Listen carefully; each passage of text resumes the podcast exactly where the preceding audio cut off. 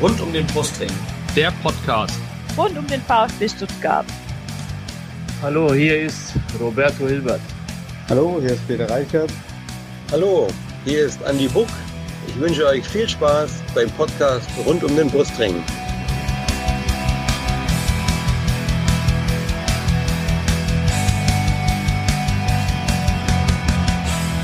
Herzlich willkommen zum Podcast rund um den Brustring. Mein Name ist Lennart.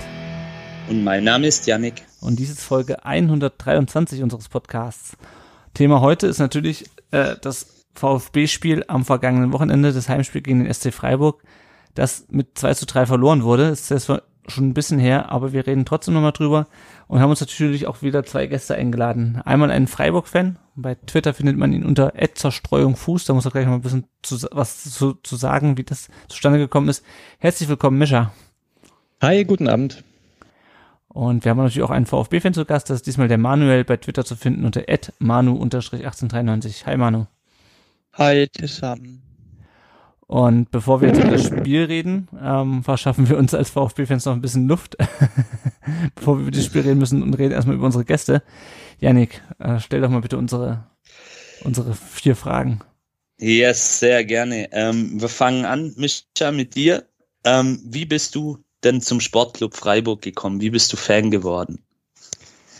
Ähm, ja, also es gibt eigentlich im Prinzip eine eher typische Geschichte. Da bin ich mit Freunden, also mit einem Freund von meinen Eltern ins Dreisamstadion gekommen. Mit so fünf, sechs Jahren bin ich dahin. Äh, allerdings bricht diese typische Geschichte dann sehr schnell ab. Also ich habe dann, ich glaube mit acht bin ich nicht mehr mit und dann hat mein Interesse am Fußball auch abgenommen.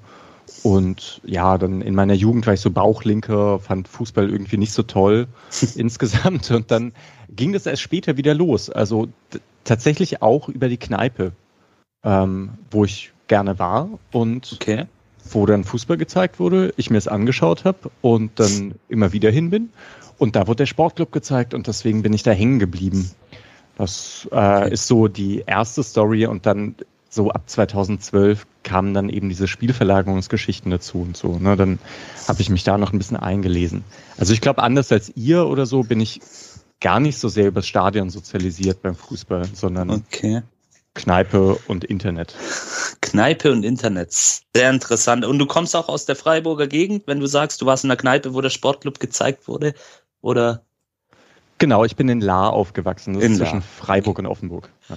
Also klar im Einzugsgebiet vom Sportclub. Auf genau. jeden Fall. Ja. Gut, dann ähm, kommen wir zu unseren legendären drei Fragen. Ähm, dein erstes Spiel im Stadion, du hast es gerade kurz angeschnitten, ähm, mit dem Bekannten deiner Eltern. Wahrscheinlich noch Volker Finke, altes Dreisamstadion, das es ja heute noch so gibt. Ja, also tatsächlich, aber ich muss sagen, ich erinnere mich nicht mehr. Also ich, ich weiß es wirklich nicht mehr. Okay. Vielleicht noch irgendein besonderes Spiel, wo du uns ah, mitnehmen so. willst, wovon ja. du uns erzählen naja, gut. willst. Ich bin ja, also jetzt wohne ich ja nicht mehr in der Gegend, sondern ich wohne in Leipzig und ich fahre hin wieder auswärts. Ich fand äh, Darmstadt mal ganz toll, als Darmstadt in der ersten Liga war und es da noch diese Stahltribüne gab. Ähm, ich bin mit Freunden aus Darmstadt da gewesen, aber das fand ich äh, sehr cool. Also das ja. Darmstädter Wellenfalltor hat was, auf jeden Fall. Ja, ja. definitiv. genau. Ähm, ja, bist du Trikotträger und wenn ja, dein erstes Trikot vom Sportclub, kannst, das, kannst du dich daran noch erinnern? Auch lustig, ich habe nie ein äh, Sportclub-Trikot besessen, bis oh. heute nicht. Okay. Habe auch kein Fan-Merch, aber also von den prinzipiellen Trikots, ach, irgendwo mal so eins in Florenz, glaube ich, auf dem Markt äh, von Totti gekauft. Irgendwie auch als Jugendlicher. Das müsste so mein erstes Trikot gewesen sein, ja. Okay. Aber auch jetzt. Ich habe noch eins von der kolumbischen Nationalmannschaft, auch eher ein Zufallsfund. Okay, sehr Schuld, gut. dass ich so enttäuschend antworte.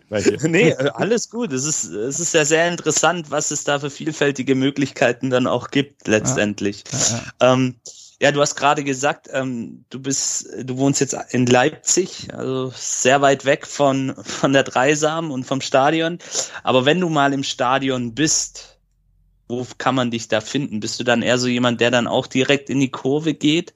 Oder eher so ein bisschen außerhalb das Geschehen dann beobachtet? Ich bin nur auswärts.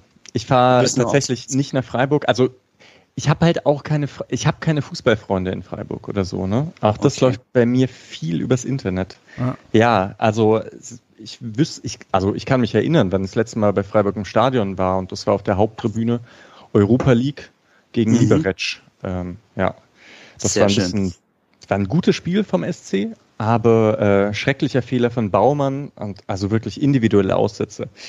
Haben, haben sie es verloren, ja. Also auch da findet man mich eher ähm, Auswärts auswärts. In Leipzig sowieso dann auswärts, weil es halt ein Katzensprung ist, nicht weil es so hübsch ist da. ähm, ja, und sonst Frankfurt manchmal bin ich, ähm, Frankfurt. Darmstadt. Ja. Auch ein sehr Wo schönes hab, Aus ja. Auswärtsstadion. Sehr gut. Ja, ähm, vielen Dank, Mischa, fürs Erste. Und Manu, Manuel, darf ich dich Manu nennen? Ja, das passt, Ja. oder? Passt. Wunderbar. Ja. Manu, ähm, auch du konntest ja jetzt so ein bisschen zuhören. Du kriegst jetzt nämlich genau die gleichen Fragen gestellt, aber natürlich aus VfB-Sicht. Wie bist du zum Brustringen gekommen? Wie hat sich die Liebe für den Verein für Bewegungsspiele bei dir entfacht?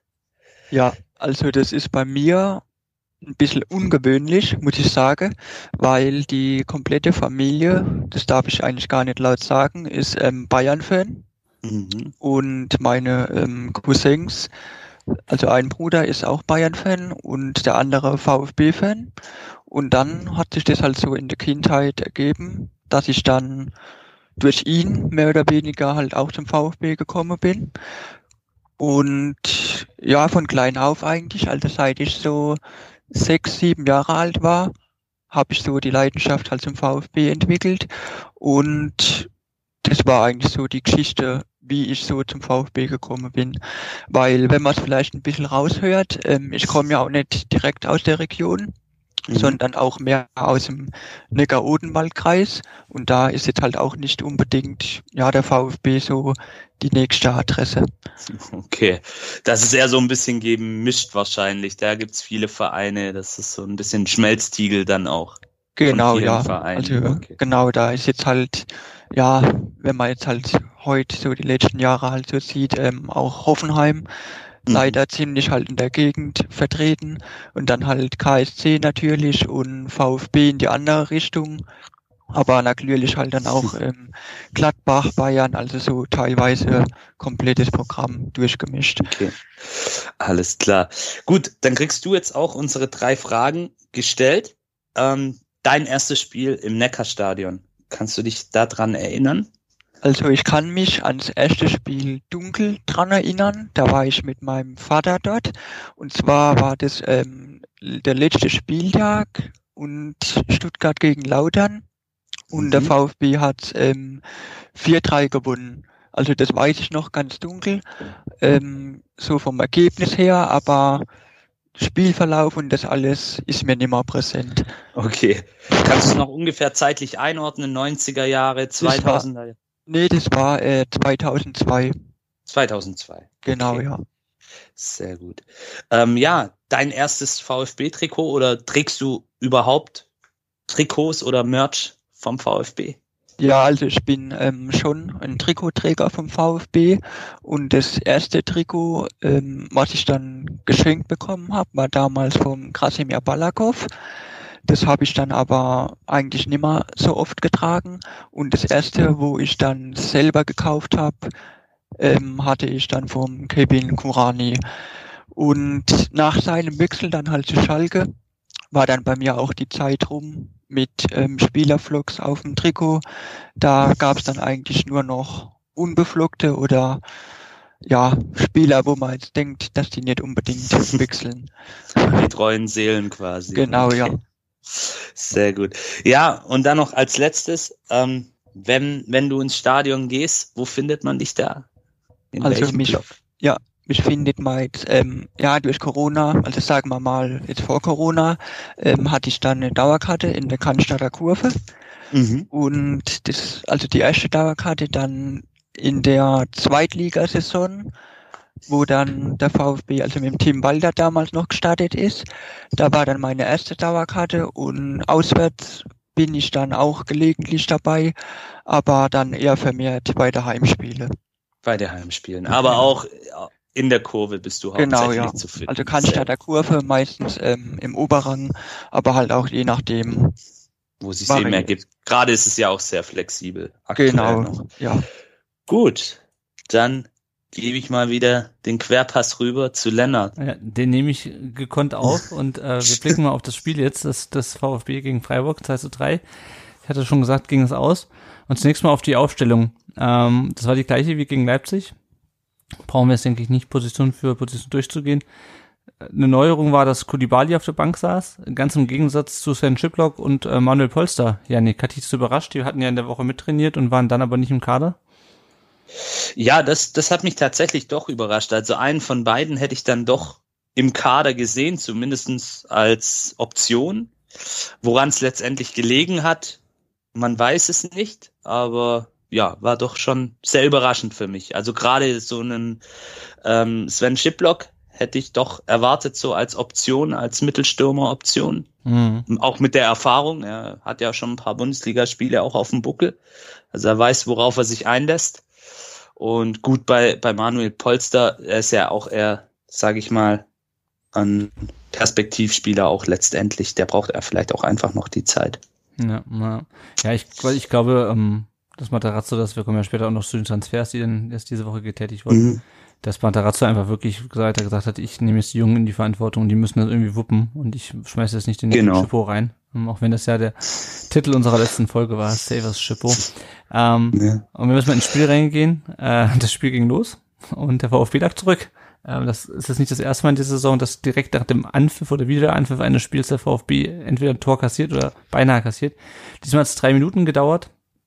Äh, der VfB kommt nicht richtig ins Pressing und dann gibt es einen Ball auf Günther auf die auf die auf die Außenbahn ähm, und der äh, schafft es, den Ball in die Mitte zu flanken und da steht, jetzt weiß ich nicht genau, wie er ausgesprochen wird, Jong, Jong, äh, da müsste mir der der Mischer weiterhelfen. Ähm, was sie- Wu was sie aussprachen. Yong Jeong, glaube ich. Jean, Hoffe ich. okay. okay. Nennen wir mal Jean. Ähm, genau, der steht da und köpft relativ, äh, nee, köpft oder schießt, weiß ich gar nicht mehr. Köpft, ne? Köpft, Köpft. relativ unge ungehindert ein. Äh, Manu, ähm, der VfB hatte ja in der letzten Woche das Problem gegen äh, Leipzig, dass er auch nicht so richtig aus der Pa- äh, Pause gekommen ist. Daraufhin sagte dann Sven Mislintat, wir müssten wieder ein bisschen schärfer und wacher, wacher sein. Was, ähm, was denkst du denn jetzt über diese, über die, über die Wachheit des VfB nach dem, äh, nach diesem frühen Tor? Ja, also ich hab, also ich war ja dann auch im Stadion am Samstag, Mhm. also wieder Cannstatter Kurve und klar, das heißt dann mit dem Blick und dann habe ich gedacht, ähm, ja, dass der VfB eigentlich so schnell wie möglich auch wieder also nach vorne spielen wollte und das war halt so mein erster Eindruck und es war ja klar nach drei Minuten und da war halt mein Eindruck, dass die mehr oder weniger kopflos nach vorne gerannt sind und dadurch halt dann auch die Defensive vergessen haben. Mhm. Und das war jetzt halt jetzt mein Eindruck, dass das halt dann eher, ja, jetzt nicht so geplant war, dass er jetzt das alles so auf einmal nach vorne werfe und da hat halt auch die Abstimmung dann ganz deutlich gefehlt. Ja, das fand ich auch. Also gerade in der Rückwärtsbewegung hat man dann gesehen, okay, Genau, also ja. das, das passt, passt irgendwie nicht, die Zuordnung passt nicht mehr. Sie sind relativ weit aufgerückt, sind aber nicht an den Ball gekommen und dann ging es plötzlich ganz schnell. Ähm, Micha, wie äh, war deine Reaktion auf das frühe Tor vom SC? Ja, ihr könnt euch vorstellen, dass ich mich gefreut habe, aber ich würde euren Eindruck da auch teilen. Also Stuttgart hat hochgepresst und aber ist sogar, glaube ich, auf Flecken zugelaufen, also auf den Freiburger Torhüter. Und er chippt halt den Ball drüber auf, auf Lienhardt. Also, und das war jetzt auch, also Freiburg hatte jetzt, äh, Stuttgart hat nicht so richtig Zugriff. Mhm. Na, und dann gab es einen langen Ball, muss man sagen. Stuttgarter kam noch kurz dran, aber dann ging es halt übers Zentrum nach links. Und dort hat man systematisch, also hatte, hatte Stuttgart halt systematische Unterzahl auf den Außen, ne? mit Mhm. Dreierkette, äh, nur, äh, nur Massimo da und der wurde dann halt von Grifo und Günther ausgespielt. Und dann ist Günther vorne, Kempf muss raus, glaube ich. Und Mhm. dann sind da zwei Innenverteidiger gegen zwei Stürmer und Jeong steht frei und da muss eigentlich Endo sein. Und ich würde sagen, das ist schon auch so, das war dann der individuelle Fehler bei diesem Angriff. Also Endo ist am Anfang von dem Angriff noch bei Jeong da und dann lässt er ihn laufen. Also Mhm. und ist, ich finde es eh schon krass, dass man das dann Mann gegen Mann verteidigt. Und also Stuttgart war weit aufgerückt, Und dann darf man sich sowas halt, glaube ich, nicht leisten. Also, dass man dann nicht mitgeht. Ja, naja. Ja, ähm, wir haben jetzt über die ganzen Feldspieler schon gesprochen, über Massimo auf der Außenbahn reden wir auch später nochmal. Ähm, Yannick Müller, ich hatte so ein bisschen das Gefühl, den hätte er zumindestens, der hätte dran kommen können, wenn er es probiert hätte. Was meinst du? Ja, ich glaube, er war einfach ein bisschen überrascht. Ähm, also im Stadion habe ich es nicht so gesehen. Später mhm. in, in der Zusammenfassung dachte ich mir auch, okay, wenn er vielleicht noch einen Schritt zur Seite geht, aber ja, ähm, ihr habt es ja gerade gut schon analysiert. Ähm, das Versagen liegt da eigentlich hauptsächlich in der Zuordnung, in der Defensivarbeit gegen den Ball. Ähm, war ja dann auch gut hinterlaufen von Günther, der das wirklich ganz clever gemacht hat und ja, aber ja, wenn, wenn wir, wenn er einen besseren Tag hat, Müller, reagiert er vielleicht auch schneller, aber ich glaube, er war in dem Moment einfach auch überrascht, dass er dann wirklich so frei steht. Mhm. Der mhm. junge Südkoreaner. Ja. Ich meide jetzt den Namen, nicht, dass ich mir da noch ein Ei leg. ja, ja, ja. Jung. Ähm, ja, ja, also ich hatte, ich hatte so ein bisschen das Gefühl, eigentlich hat er freie Sicht auf die, auf das Ganze, ähm, aber vielleicht war er dann doch überrascht, dass der, dass der war auch sehr platziert, muss ja, man dazu sagen. Ja, das stimmt, das stimmt, das stimmt, das stimmt. Ähm, und äh, bevor die zehnte Minute, oder wie man in der Fußballreportersprache sagt, bevor der, vor der zehnten Zeigerumrundung stand es bereits 2 zu 0. Ähm, und zwar äh, wieder Jeong, ähm, diesmal nach einer Ecke. Äh, Müller faustet den Ball raus äh, und der landet direkt vor den Füßen von Jeong und der knallt das Ding äh, ins Tor rein. Und was mich so ein bisschen da äh, gewundert hat, ist, oder bei der bei dem Aufbau zu diesem Tor, ähm, direkt vorher gab es auch eine Ecke, die geklärt wurde und da stand Jeong wirklich direkt an der gleichen Stelle. Ähm, kam, glaube ich, nicht an den Ball, aber er sticht sich dann genauso in den Strafraum äh, Manu, ähm, meinst du nicht, dass man den zumindest beim zweiten Mal besser im Blick hätte haben können? Also den Eindruck den hatte ich tatsächlich auch.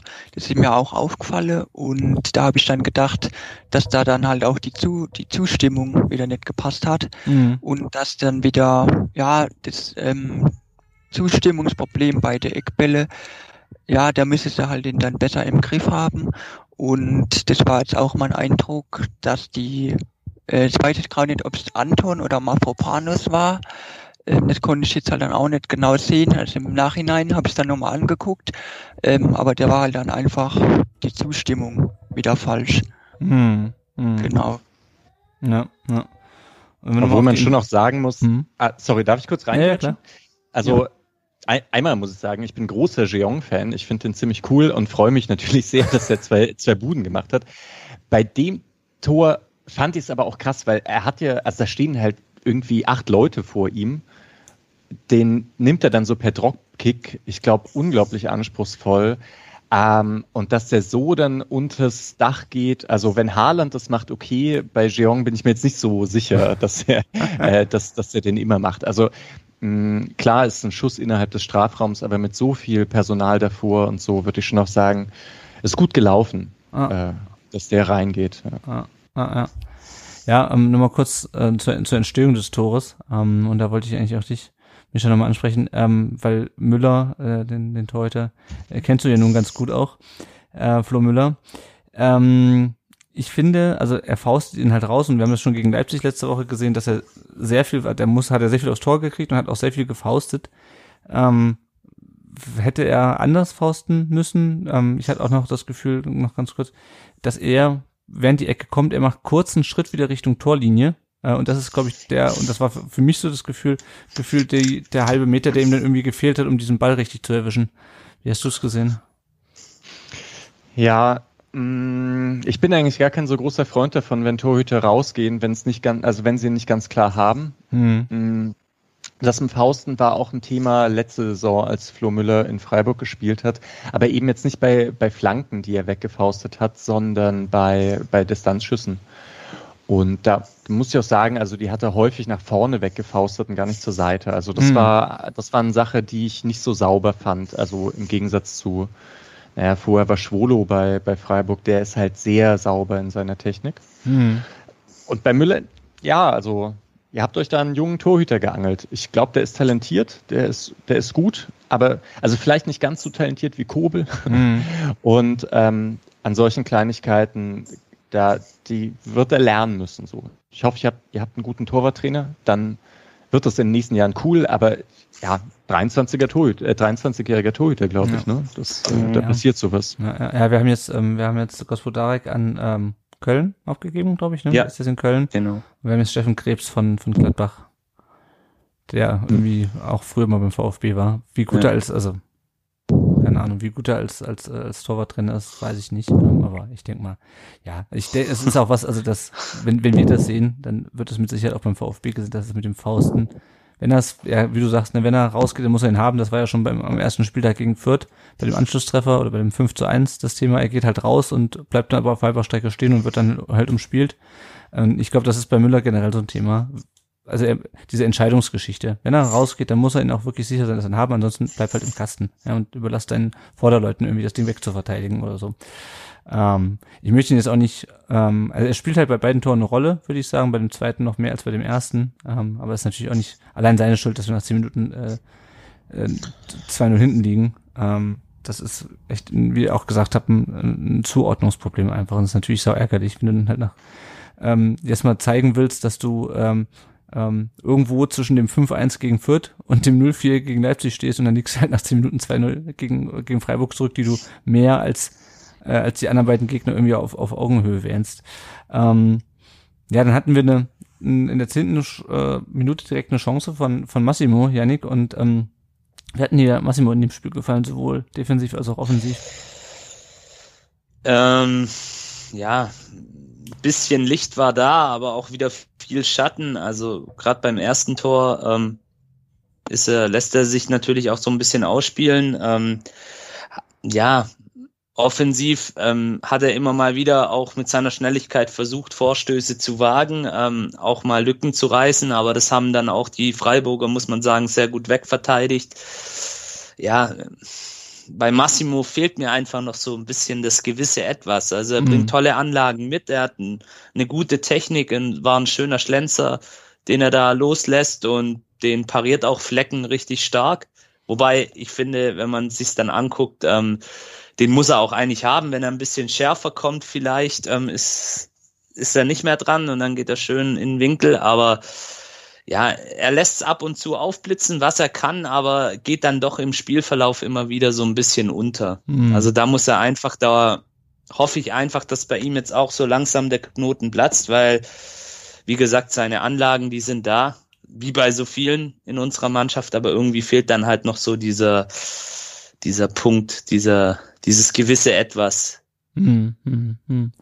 Ja. Ja, was, was, was ich ganz interessant fand, äh, hatte ich auf Twitter gesehen, der Ed, äh, VfB taktisch hatte geschrieben, dass wir in dem Spiel ähm, auf den Außenbahnen zu symmetrisch gespielt haben. Das hört sich jetzt nach ganz krassem Taktikgelaber an, aber im Grunde war es ja so letzte Saison, dass wenn ähm, wenn wir gegen den Ball gespielt haben, also wenn der Gegner den Ball hatte, dass sich Sosa dann halt zurück hat fallen lassen in die in die Viererkette ähm, und wir quasi und ähm, Silas, als er noch fit war, ähm, offensiver gespielt hat, ne, also der eine ein bisschen tiefer, der andere ein bisschen höher. Und jetzt ist es halt so, ich glaube, es kann sein, dass es daran liegt, dass Materazzo ja von, äh, von ähm, Sosa gefordert hat, auch ein bisschen torgefährlich zu sein, dass beide sehr hoch stehen. Ähm, sowohl Massimo als auch Sosa. Und ich glaube, das ist also gerade Massimo hat, hat defensiv echt Probleme gehabt. Ähm, das war, glaube ich, auch ja. bei Silas am Anfang ähnlich. Ähm, der war Ja. defensiv auch nicht gut. Und ich bin mal gespannt, ob sich der Massimo da noch defensiv entwickelt, weil das, bis Silas wiederkommt, das dauert jetzt Ja. zwei Monate. da fehlt ihm vielleicht auch so ein bisschen die Robustheit und die Körperlichkeit Mhm. noch. Gerade wenn da eben entsprechende Gegenspieler auch sind. Und ähm, bei Freiburg sind ja auch so ein paar Kanten dabei. Mit äh, Gulde hat, glaube ich, gespielt. Ich weiß es nicht. Aber da, ja, das ist halt einfach schwer. Das sind alles erfahrene Jungs. Und ja, wie gesagt, das ist vielleicht noch dieses gewisse Etwas, was ihm da noch fehlt, gerade im Defensivverhalten gegen Mhm. den Ball. Was er einfach noch braucht und lernen muss, ja. Ja, Ich würde hier aber ganz kurz bei diesem Taktikding auch nochmal so ein bisschen reingrätschen. ja gerne. Ähm, da ich auch das Gefühl hatte, dass Freiburg da wirklich was ausgenutzt hat, ähm, und zwar eben diese aufgerückten Außenverteidiger auf beiden Seiten. Ich kommt ihr jetzt auch gleich zu dem 3 zu 0? Ja. Weil dann würde ich direkt da, da hinleiten auch. Also Flecken spielt halt einen, einen 70 Meter Ball rechts hinter Sosa auf Schallein. Das kann halt auch nur machen, weil, naja, die Dreierkette muss halt eng stehen. Sosa steht steht recht weit vorne und dann kann er halt da dazwischen spielen. Beim 1 zu 0 gab es dieses Problem auch schon, dass Massimo äh, allein gegen Grifo und Günther stand. Ja. Mhm. Einfach weil es da halt ein System ist. Ne? Also Freiburg spielt da mit zwei Flügelspielern und Stuttgart nur mit einem Flügelspieler. Und eben mit einem Flügelspieler, der weit aufrückt. Und dann kommt man halt, dann hat man ein bisschen ein Problem, weil wenn dann musste Kempf rausrücken und Anton Mafropanos verteidigen das Zentrum und Freiburg spielt ja mit zwei Stürmern, also mit Jeong und Höhle. Und dann mhm. steht man da, dann steht Stuttgart halt auch zwei gegen zwei im, im Strafraum und Kempf muss eine, eine Flanke verteidigen. Das kann gut gehen und, und Stuttgart hat ja voll die guten individuellen Innenverteidiger, aber ja, also an so einem Tag geht's dann halt vielleicht irgendwie nicht gut und dann liegt man halt schnell 3-0 hinten. Mm, dann, aber irgendwie finde ich es ja auch cool, dass Materazzo so riskant spielen lässt. Äh, ja, aber in dem Fall war Freiburg da etwas cleverer, muss man sagen, und hat dann die Schwäche ausgenutzt. Ja, ja. Ja, also wie gesagt, ich glaube, es hat auch müssen einfach mit dem zu tun, äh, was, was ich auch gerade gesagt hatte, und dass sie halt zu hoch stehen. Es war letzte Saison noch anders. Ähm, und du hast halt letzte Saison einen Silas gehabt gegen Ende, kurz vor seiner Verletzung, der halt echt ähm, eine Kante ist und der dann auch in der Rückwärtsbewegung auch einfach mal Bälle abgelaufen hat, ganz viel. Das hat er am Anfang auch nicht gemacht, da war er auch nur vorne zu finden und hinten äh, war er relativ leicht zu überwinden, aber irgendwann so in der Anfang der Rückrunde oder Ende der Hinrunde, da hat er echt auch hinten raus, hinten Bälle abgelaufen, außen, weil er einfach so, so, ähm, so ein breites Kreuz hat. Das war echt gut und das, das hast du halt jetzt aktuell nicht. Ähm, auch weil Massimo natürlich ähm, noch nicht, der Massimo ist halt nicht Silas, um es mal kurz zu machen. Ähm, kurz vorm 3-0 noch eine oder zwei Sachen. Klimovic ähm, hat ein paar Schüsse auch losgelassen. Äh, die waren eigentlich gut, die waren nur sehr flach und ich hatte das Gefühl, die waren dadurch sehr einfach zu parieren. Manu, ähm, wie, wie fandst du Klimovic in dem Spiel? Ja, also beim Klimovic sehe ich fast so wie bei Massimo. Also irgendwie habe ich dann bei ihm auch das Gefühl, wenn mal der Knoten platzt, dann kann der halt richtig abgehen. Also so wie es sich jetzt halt auch anhört. Mhm. Ähm, weil ich halt irgendwie das Gefühl habe, ja, er ist noch nicht so richtig drin. Also er hat immer mal seine gute Aktionen und halt auch also viele Torchancen, ähm, aber irgendwie ist er immer noch so ein bisschen gehemmt. Mhm. Und da habe ich halt auch das Gefühl, ja, wenn er jetzt halt mal klar, er hat jetzt halt gegen ähm, Berlin im Pokal hat er halt das Tor gemacht, aber ich meine, ja, ohne jetzt ihm zu nahe treten zu wollen, den hätte halt jeder gemacht. Ähm, mhm. Aber ich meine jetzt halt damit, wenn er jetzt halt wirklich mal so, ja, so sein Tripling und dann mal am Gegner vorbeikommt und das halt wirklich mit einem Torerfolg krönt, dass dann halt mal der Knoten geplatzt ist und dass er dann halt auch ein bisschen mehr ja, über sich halt hinauswachsen kann. Und das ist halt eher so ja, er hat jetzt halt schon das Talent und dann aber halt irgendwie dann auch immer so bisschen überhastet im Abschluss. Das ist halt immer so, was mir halt auffällt, dass er halt dann ziemlich schnell den Abschluss halt wählt. Und das hat man halt auch jetzt gesehen, das war ja dann auch mehr wie, ja, jetzt kein Rückpass, aber jetzt auch kein richtig satter Schuss. Ja. ja genau. Ja. ja. Ja, das, das, das, das sehe ich ähnlich. Also ich bin mal gespannt, wann da bei ihm mal wirklich der, der Knoten auch platzt. Weil ich glaube, dann, dann geht er wirklich ab, wenn er irgendwie mal so ein paar Erfolgserlebnisse hat. Aber momentan ist es halt immer wieder das, das Gleiche. Er versucht es halt und steht auch gut, aber es klappt halt nicht. Genau. Ähm, ja. ja, dann springen wir doch mal in die 45. Minute, äh, weil als alle dachten, der VfG geht hier mit dem 0-3 in die Pause, äh, da tauchte plötzlich Konstantinos Mafropanos auf er spielt, ähm, äh, also läuft mit dem Ball auf den Strafraum zu. Äh, die hatten sich auch ich, vorher wiedergeholt von den Freiburgern, spielt einen Doppelpass mit Al Gadoui. Ähm, und, und dann hebt er den Ball ähm, ins Tor. Ähm, Micha, warum hat der SC das nicht äh, geschafft, das, das zu, zu verteidigen? Ich meine, Mafropanus ist ja jetzt nicht unbedingt unser, unser Goalgetter. Ähm, wie hast du die Situation gesehen? Ja, also ja, ist so ein bisschen die Frage, von, von welcher Seite man es aufziehen möchte. Ich habe immer noch Schwierigkeiten, so klar auszumachen, bei wem der Fehler ist. Mhm. Man muss sagen, der, der Stürmer Höhle ist ja wirklich mit Mafropanos mit, aber, aber halt nicht ganz eng dran gewesen. Und da stehen ja irgendwie auch fünf, sechs Spieler im Zentrum, die das alle irgendwo verteidigen können. Aber wenn man sich dann so genau anschaut und denkt, wer soll jetzt was machen, dann findet man jetzt auch niemanden, der so ganz klar da was Blödes gemacht hat von, vom Sportclub. Also es ist halt einfach eine saudynamische Aktion. Mhm. Perfekter Doppelpass. Ähm, Ball springt irgendwie, also er nimmt ihn ja auch mit der, mit der Hand ein bisschen mit, das ist kein Handspiel für mich, aber ähm, Also der, der springt gut, dass er ihn halt dann auch wirklich mitnehmen kann. Mhm. Ähm, ja, irgendwie ist natürlich komisch, wenn da zwei Spieler, sechs andere Spieler aussteigen lassen. Aber so einen ganz großen Fehler möchte ich auch nicht sagen. Finde ich eher cool von Mavropanos gemacht. Ja, ja, ja, auf jeden Fall. Ähm, ich, ich glaube, es hat auch ein bisschen was damit zu tun, dass wirklich keiner damit gerechnet hat, dass der Innenverteidiger da jetzt ähm, sich durch die durch die Abwehr kombiniert. Ähm, Yannick, wir hatten das ja schon die letzten Wochen thematisiert. Ähm, Mafopanos äh, Jubel in Berlin bei dem bei seinem Tor, glaube ich, und dann gegen ähm, gegen Fürth bei dem bei dem 3-0 war es, glaube ich. Ähm, und das ist auch wieder so ein Ding. Ähm, das ist irgendwie so ein bisschen so, keine Ahnung, der hat zwischendurch immer mal so einen Motivationsschub und dann dann knallt er so ein Ding rein, also irgendwie so, so eine Art, wie so eine Art Kraftart. Der hat sich irgendwie gedacht, scheiße, 0-3 hinten, ich mach das Ding jetzt rein. Oder was war dein Eindruck von ihm? Ja, absolut Tor des Willens. Also okay. das hat da natürlich auch technisch ganz gut gemacht, klar. Aber ähm, es war einfach und auch ja ein Tor des Willens, so wie du sagst. Er hat einfach eine gute Einstellung. Seine Körpersprache stimmt in der Regel immer und ja, er hat halt einfach richtig Bock und hat sich dann mal ein Herz gefasst und ähm, das Ding einfach reingeknallt, humorlos. Und es war vielleicht auch zu diesem Zeitpunkt genau die richtige Art von Tor. Mhm. Einfach um die Jungs dann auch wach zu rütteln, seine Mitspieler, das Stadion ist ja dann auch wieder auf, ja, wieder wach gerüttelt gewesen. Und von daher, ja, der Jubel nach dem Tor, wenn man ihn sich anschaut und man schaut in sein Gesicht, da sieht man schon den puren Willen, die pure Leidenschaft und ja. Schön zu sehen aus VfB-Sicht auf ja. jeden Fall. Ja, der hat auf jeden Fall Bock. Ihr habt es eben schon angesprochen, der Ball ist ihm zwischendurch an die Hand gesprungen. Von meiner Warte her ist das auch also ganz klar kein Handspiel, weil doof gelaufen halt. Ich fand es nur lustig, weil ähm, wir haben ja letzte Woche noch über das, den Handelfmeter gegen Kempf ähm, ge, ge, gesprochen, dem der Ball vom, von der Brust an den Arm äh, fliegt. Ähm, ja, ich bin froh, dass es hier keinen Elfmeter gab.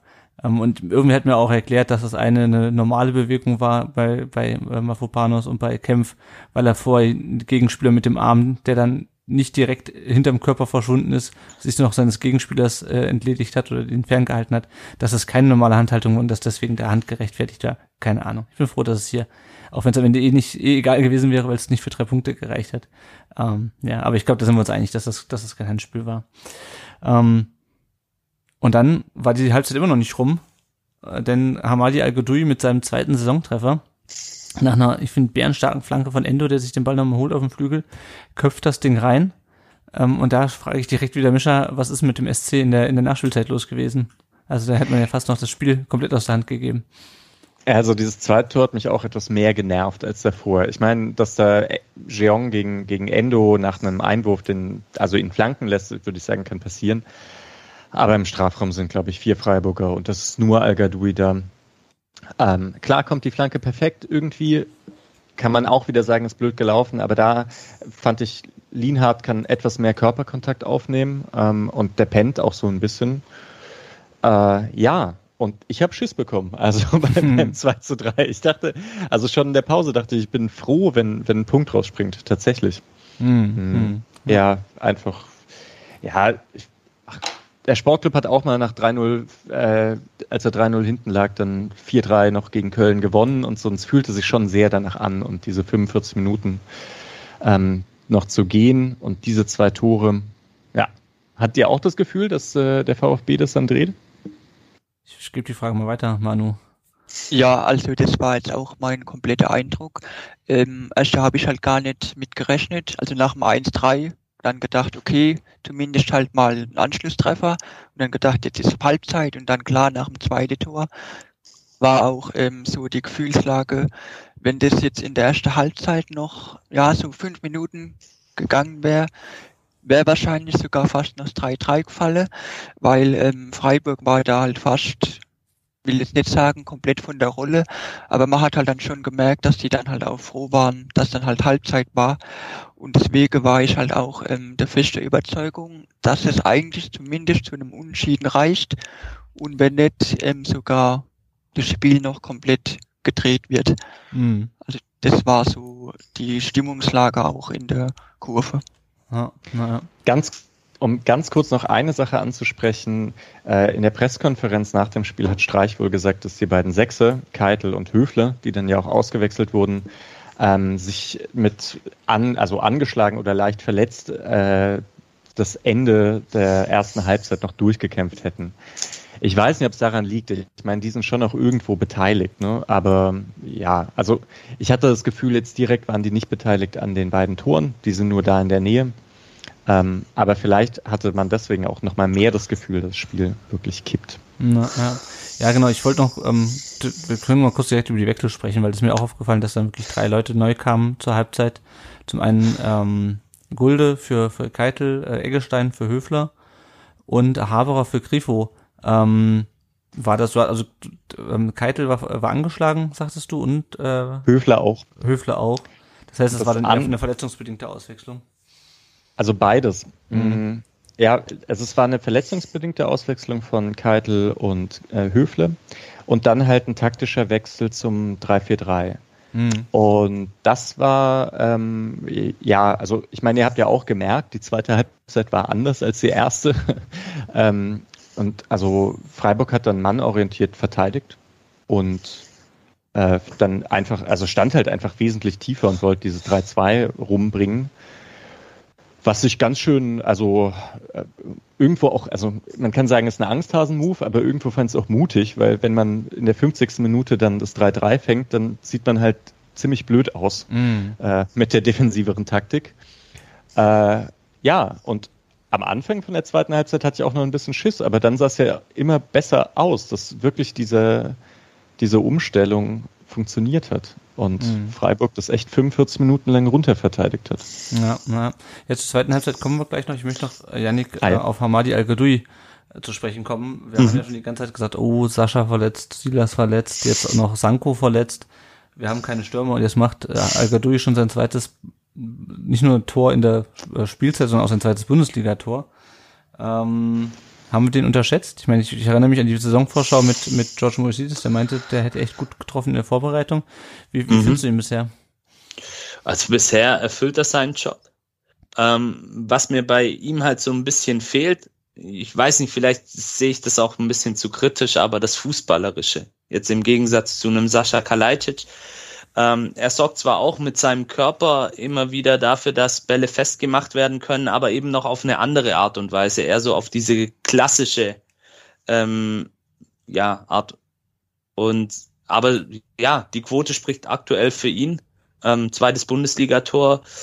Ähm, ich glaube, insgesamt ist er jetzt bei drei Pflichtspieltoren in vier Spielen. Mhm. Das ist eine gute Quote.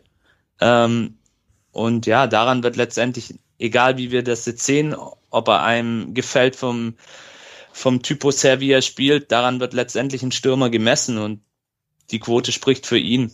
Mhm. Aber wie gesagt, ich würde mir von ihm vielleicht noch so ein bisschen mehr das Spielerische wünschen. Wenn man jetzt so andere Stürmer anguckt in der Bundesliga, da sehe ich das dann eher oder auch ein Sascha Kalajdzic oder jetzt auch die Neuzugänge, die gekommen sind, Mhm. die da in diesem Bereich dann einfach vielleicht auch noch mal ein bisschen besser sind. Aber noch erfüllt das sein, seine Aufgabe mit Bravour. Ja, Bravour in Anführungsstrichen. Es hat ja leider nicht viel gebracht, das Tor, aber ja, für ihn passt's auf jeden Fall. Die Ja. Quote spricht für ihn. Ja, ja. ja, es freut mich auf jeden Fall. Also ich meine, ja. Ah, ja, natürlich. für, für ihn auf jeden Fall, weil es war ja schon das gegen gegen äh, 14 erstes Bundesligator und er ist ja auch nicht mehr der Jüngste, äh, dass er das noch schafft, weil es gibt ja Leute, die sind immer kurz davor und dann werden sie halt nach dem Aufstieg irgendwie verkauft, wenn man ihnen nicht mehr zutraut, erst Liga zu Richtig. spielen. Ähm, und ähm, das war, glaube ich, äh, ich hoffe, dass es nicht nur für ihn gut war, sondern auch für uns, dass wir ihn nochmal ein Jahr verlängert haben äh, in dieser in dieser Saison. Ähm, ja, über die zweite Halbzeit gibt es nicht so wahnsinnig viel zu sagen. Mafropanos wurde ausgewechselt in der 60. mit einer Beckenprellung. Der äh, Ito kam für ihn rein, Hiroki Ito. Ähm, und Mafropanos, das hat man gesehen, der war richtig, der hat das richtig angefressen, dass er schon wieder angeschlagen ist. Ähm, ich glaube, die, die Beckenprellung, die wird jetzt nie, in Frankfurt kein Thema mehr sein, aber ähm, ja, auf jeden Fall wieder super nervig. Ähm, Ja. Zum Glück ist Hat auch gestern für die Nationalmannschaft gespielt, Ja, also von genau, daher Also kann es so schlimm nicht gewesen sein.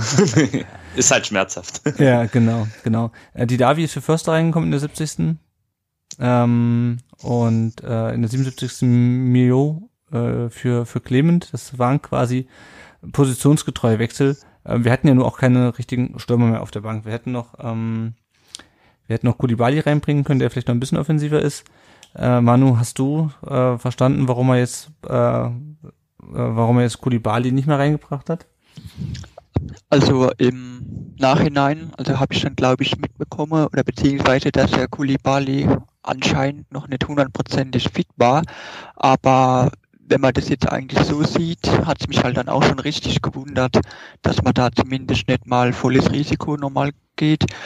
Weil klar, ob man jetzt dann am Ende dann in den Konter reinrennt und das vierte noch kriegt oder halt wirklich noch den Ausgleich schafft. Ähm, deswegen habe ich mir auch ein bisschen mehr vom Didavi erhofft, muss ich ehrlich sagen. Mhm. Da kam dann halt auch relativ wenig, wobei, ja klar, Freiburg hat es halt auch echt klasse gemacht. Also da muss man halt auch erstmal dann durchkommen und ja, vielleicht irgendwie einen Standard ziehen oder so, aber das war dann halt also wenn man jetzt halt das überlegt, dass man noch Wechsel verfügbar hat, war dann halt schon etwas irritierend, dass da jetzt nicht noch ein Kulibali ähm, für Schnelligkeit nochmal irgendwie sorgen konnte. Ja. Also das war dann, ja, ich hätte mir gewünscht, dass er vielleicht so die letzten zehn Minuten reinkommt und dann kann er vielleicht dann doch noch mal mit seinem Tempo und seinem Spielwitz vielleicht dann nochmal für Überraschung sorgen. Ja, ja. Ich gucke mir auch mal die Bank an, die wir noch hatten zu dem Zeitpunkt, oder nach dem, nach dem dritten Wechsel. Man hat ja nur diese drei Wechselslots und man, aber in denen darf man insgesamt fünf, fünf Spieler auswechseln. Ich glaube drei Wechselslots und die Halbzeitpause, wenn ich das richtig in Erinnerung habe. Genau, ja. Ähm, aber wenn wir halt noch auf der Bank hatten hinterher, waren Pretlo im Tor, Karasor, Stenzel, Kulibali, Mola und Tommy. Und ich glaube, bei Tommy war so ein bisschen das Problem, Janik, ich weiß nicht, wie du das siehst, Tommy hätte eigentlich mehr Platz, mehr Rasen vor sich gebraucht. Das ist eigentlich ein Konterspieler. Und äh, bei dem 2 zu 3 ja. äh, Rückstand gegen Freiburg hast du halt nicht viel Platz zum Kontern. Also ich glaube, der hätte ja, sich auch verheddert. Ja, ich denke auch, ähm, zumal die Freiburger dann auch in der zweiten Hälfte das clever verwaltet haben und ja, wie schon in der in der ersten Hälfte das auch gut wegverteidigt haben, mit viel Körperlichkeit auch. Ja. Also ich glaube, da wäre er nicht der richtige Spielertyp in dem Moment gewesen. Ja, ja. ja und ähm, das ist im Grunde auch schon die zweite Kurze Frage. Halbzeit. Ja, schieß los. Du, äh, ist ja, fast schon genau. zu kurz gewesen, um über Halbzeit zu sprechen, deswegen gerne. So, ja, ähm, Stenzel wollte ich noch mal fragen, mhm. weil ich, also der war ja lange beim, beim Sportclub und ich war früher großer Stenzel-Fan, fand ihn halt so sehr spielintelligent und so. Ähm, später dachte ich dann, also war ich nicht ganz so traurig, als er gegangen ist, weil ich doch das Gefühl hatte, für die erste Liga fehlt es manchmal an Zweikampfstärke. Mhm. Und jetzt hat er letzte Saison aber dann doch wieder ganz gut gespielt. Also wo ich dachte, oh, habe ich mich jetzt äh, wieder geirrt. und jetzt scheint er ja wieder nicht zu spielen. Also vielleicht, äh, ja, wie seht ihr es? Und warum spielt er nicht? Also Mavropanos wurde ausgewechselt, warum kommt er nicht rein dafür? Ja. Also ja, ich sehe es ein bisschen zweigeteilt, muss ich ehrlich sagen. Ähm, zuletzt habe ich dann was gesehen, ähm, wo dann, ich glaube, im Stadionheft, wenn ich mich richtig erinnere, da hat dann der Hataro Endo ähm, quasi sein perfekten VfB-Spieler beschreiben sollen. Also quasi Kopfball Kalajdzic, Flanke ähm, Sosa und da hat er dann quasi als Rechtsfuß hat er dann Pascal Stenzel angegeben. Und da war es so, dass er quasi dann so geschrieben hat, die Passgenauigkeit von ihm ist halt perfekt. Und ja, wo ich jetzt halt ein bisschen bei ihm halt denke, ist dann quasi die Schnelligkeit. Hm. Ähm, was mir halt in Erinnerung bleibt, ist aus der letzten Saison dann gegen Bielefeld. Also da ist er dann auch quasi dann halt überlaufen worden oder da merkt man halt schon, dass es halt jetzt kein, sage ich mal, Waldemar Anton oder auch der Kempf ist ja auch schnell, ähm, aber dass da halt ein bisschen ja die Schnelligkeit fehlt. Das ist so mein Gedanke ja. zu ihm. Ja, ja. Ja, ich glaube, das Problem ist, glaube ich, also er ist auf jeden Fall kein Wingback, ähm, weil dafür fehlt ihm auch die Offensivgefährlichkeit. Er hat in der Tat einen guten Fuß eigentlich bei, bei Pässen, das hat man letzte Saison ein paar Mal gesehen. Und ähm, in der Dreierkette, die Dreierkette ist halt letzte Saison gesetzt. Ähm, da könnte er zwar auch den einen oder anderen mal ersetzen, aber ähm, ja, keine Ahnung, Ito, ähm, den haben wir aus der zweiten japanischen Liga geholt. Ähm, und da haben alle gedacht, okay, der macht jetzt erstmal die Hinrunde in der Regionalliga in der zweiten Mannschaft. Ähm, und jetzt spielt er plötzlich Bundesliga. es ist, also das ist, der Ito ist auch noch kein Überflieger, aber irgendwie ist Stenzel da so ein bisschen, der ist so dazwischen gerutscht irgendwie. Der sitzt so ein bisschen zwischen den Stühlen, habe ich das Gefühl. Ähm, nicht, nicht, nicht stark genug für die, für die, für die Außenbahn und aber auch irgendwie ähm, nicht so richtig für die Dreierkette, äh, keine Ahnung. Also ich es ist in der Tat ein bisschen, ein bisschen seltsam, dass der so gar keine Rolle mehr spielt. Aber ich habe so das Gefühl, der, der kommt dann so, wenn, wenn man wirklich gar keine Optionen mehr hat, dann wirft man nochmal Stenzel rein. Ich weiß nicht, wie du es ja, siehst, ja. ja, ich sehe es ähnlich. Also ich glaube einfach, dass er für dieses Spielsystem, für dieses schnelle Offensivspiel, was ja Matarazzo bevorzugt, einfach nicht der geeignete Spielertyp ist. Also ich sehe ihn auch eher aus ähm, taktischer Sicht in einer Viererkette Mhm. wie ähm, in einer Dreierkette. Ja. Und ja, die, das, was ihr gerade auch gesagt habt, die offensive Durchschlagskraft, das ist, denke ich, so eines der Hauptkriterien, was gegen ihn spricht. Ja, ja, eigentlich ist es ein klassischer Außenverteidiger in der, in der Viererkette. Genau, Ja. genau, richtig. Ja. Aber letzte Saison hat er doch eigentlich schon eine Rolle gespielt, ne? Also gerade in der Hinrunde oder so. Ich überlege gerade. Ähm, Ja gut, da war Mafropanos ja lange verletzt. Ja, genau. Dann hat ja. er ihn gespielt, aber da hat man eben auch dieses Limitierte oft an ihm gesehen. Also Mhm. ohne das jetzt ähm, zu despektierlich zu meinen, aber wie, wie Lennart und ich gerade schon gesagt haben, also wir sehen ihn dann eher in der Viererkette kompakt, wo er dann auch eine gewisse Absicherung hat, wo er vor sich noch einen hat, den er anspielen kann, der dann mit einer Geschwindigkeit und Zug zum Tor agiert, aber Ja, ja. Wir haben zwar Viererkette gespielt, aber dann halt eher mit, mit Sosa ähm, genau. zu- zurückgezogen und nicht mit, ähm, ähm, genau, ja. Ja. Nee, ich sehe es ja ähnlich. Also ich wollte ja nur fragen, weil ich Ja, mich ja. eigentlich letzte Saison da so gewundert habe, dass er so oft spielt in der ersten Liga.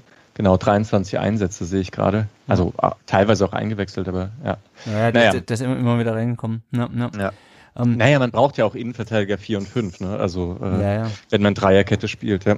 Ja. Ähm, ja nochmal ähm, um zusammenfassend für diese zweite Halbzeit ist, dass der VfB in der ganzen Halbzeit keinen einzigen Schuss aufs Tor ähm, zustande gebracht hat. Ähm, und Janik, was ich mich so ein bisschen frage, ist dem Thema ähm, Ausfälle und so ist ja schon nicht länger ähm, ein Thema. Äh, meinst du, wir hätten dieses Spiel in Bestbesetzung gewonnen? Das ist auch eine Frage, die ich mir nach ähm, Schlusspfiff so ein bisschen gestellt habe, als ich da dann im, im Stadion saß. Ähm, sicherlich ist es so, dass einige Schlüsselspieler fehlen. Das ist allgemein bekannt, aber wir haben auch vorhin im Vorgespräch gesagt, jetzt müssen halt andere die Verantwortung übernehmen. Also gerade an Massimo und Klimowitz.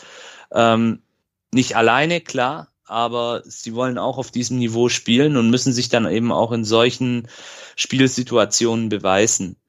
Und ja, Freiburg wäre vielleicht jetzt schon so ein Gegner auch gewesen, ähm, auf Augenhöhe oder ist für mich immer noch ein Gegner auf Augenhöhe, auch wenn sie das verdient gewonnen haben.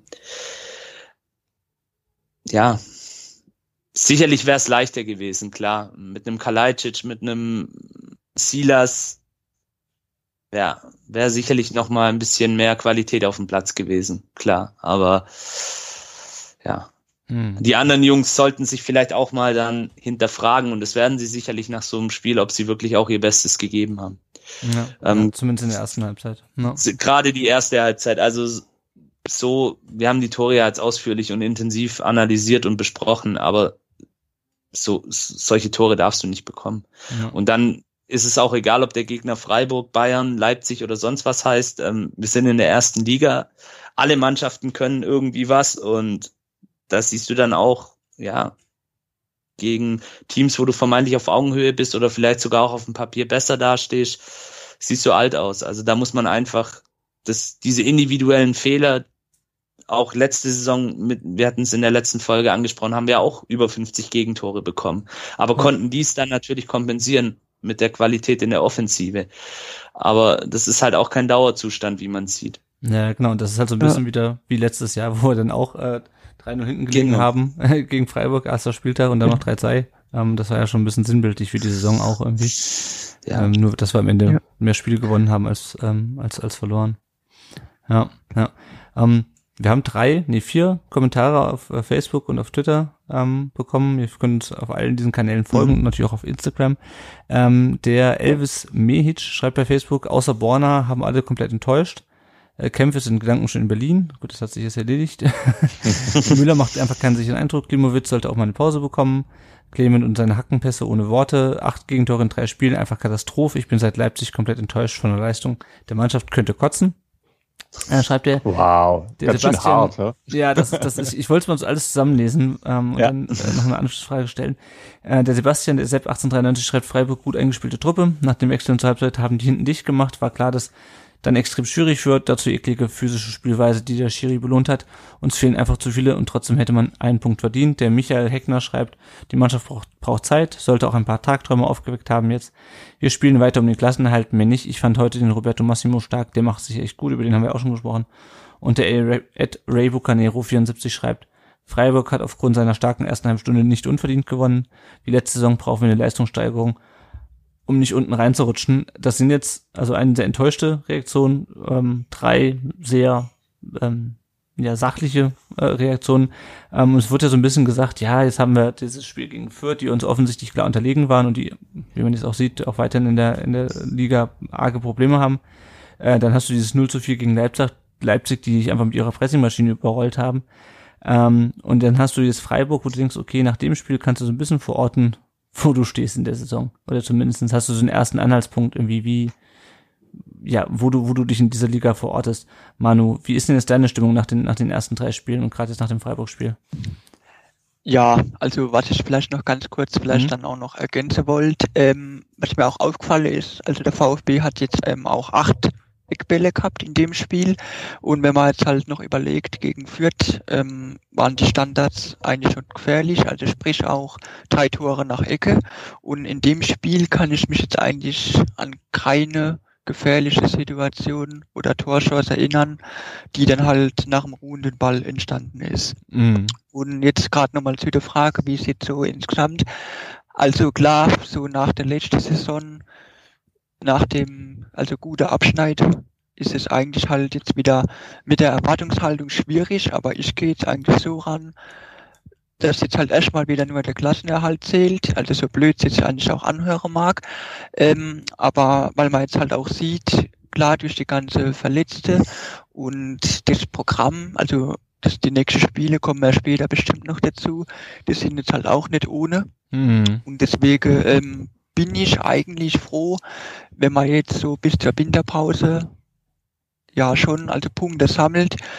Also ich gehe jetzt auch nicht davon aus, okay, das wird jetzt halt nur Abstiegskampf, aber man sollte halt dann doch realistisch bleiben und alles, was halt dann besser ist, ist dann Bonus, aber man soll jetzt auch nicht dann hergehen und sagen, okay, der VfB muss jetzt unbedingt wieder Achter, Neunter werden oder sogar noch weiter oben. Also Mhm. da sollte man halt dann schon die Kirche noch im Dorf lassen und gerade so die zweite Saison nach dem Aufstieg ist ja bekanntlich halt auch immer schwer, weil man da dann der Aufstiegsbonus weg hat und dann können sich die Mannschaften besser drauf einstellen und also wie gesagt, erstmal im Klasseerhalt und dann kann man weiter gucken. Ja, ja. ja, ich fand eigentlich auch die Kommentare ganz gut, äh, ganz, ganz relaxed einfach.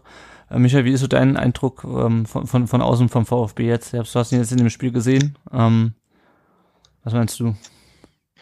Ja, also ist natürlich immer schwer in Tabellenregionen vorherzusagen, gerade Mhm. wenn es eben so viele Verletzte gibt, man ja nicht war, also und, und zwar von sehr zentralen Figuren und man nicht weiß, wie die zurückkommen werden auch. Ne? Ähm, gerade bei Silas nach so einer langen Verletzung, keine Ahnung, wie das dann, wie es da aussieht. Aber ich bin ja, also ich finde es ja halt schon ziemlich cool, wie Materazzo an die Sache herangeht. Ich glaube, äh, Stuttgart hat da einen Spielstil entwickelt, der so absolut aktiv ist. Ich finde diese Pässe durch das Zentrum äh, nach vorne eben sehr, sehr erfrischend, weil sich halt ganz wenige Teams trauen, die zu spielen. Und Stuttgart macht das einfach. Ne? Da können Fehlpässe dabei sein, aber meistens sind da gar nicht so viel Fehlpässe dabei. Und die Spieler bieten sich an im Zentrum vor dem Strafraum. Und ähm, dadurch, also werden die Gegner einfach vor eine Aufgabe gestellt. Und dadurch wird dann lustigerweise ja auch äh, Raum auf den Außen geschaffen. Also dafür, dass Stuttgart nämlich so gut durchs Zentrum spielt, äh, hieß es letztes Jahr dann doch erstaunlich häufig Flanke Sosa, äh, Kopfball Kalajdzic. Aber das ist eben auch, weil das Spiel halt gut durch die Mitte vorbereitet wird. Mhm. Man muss aber sagen, die Spielweise ist riskant. Und äh, die Mannschaft ist jung. Klar, Endo ist ein super geiler Kicker und macht auch defensiv viel weg und verliert nicht so viele Bälle. Und die Innenverteidigung bei euch ist auch äh, tatsächlich sehr, also die kann halt auch noch einiges retten.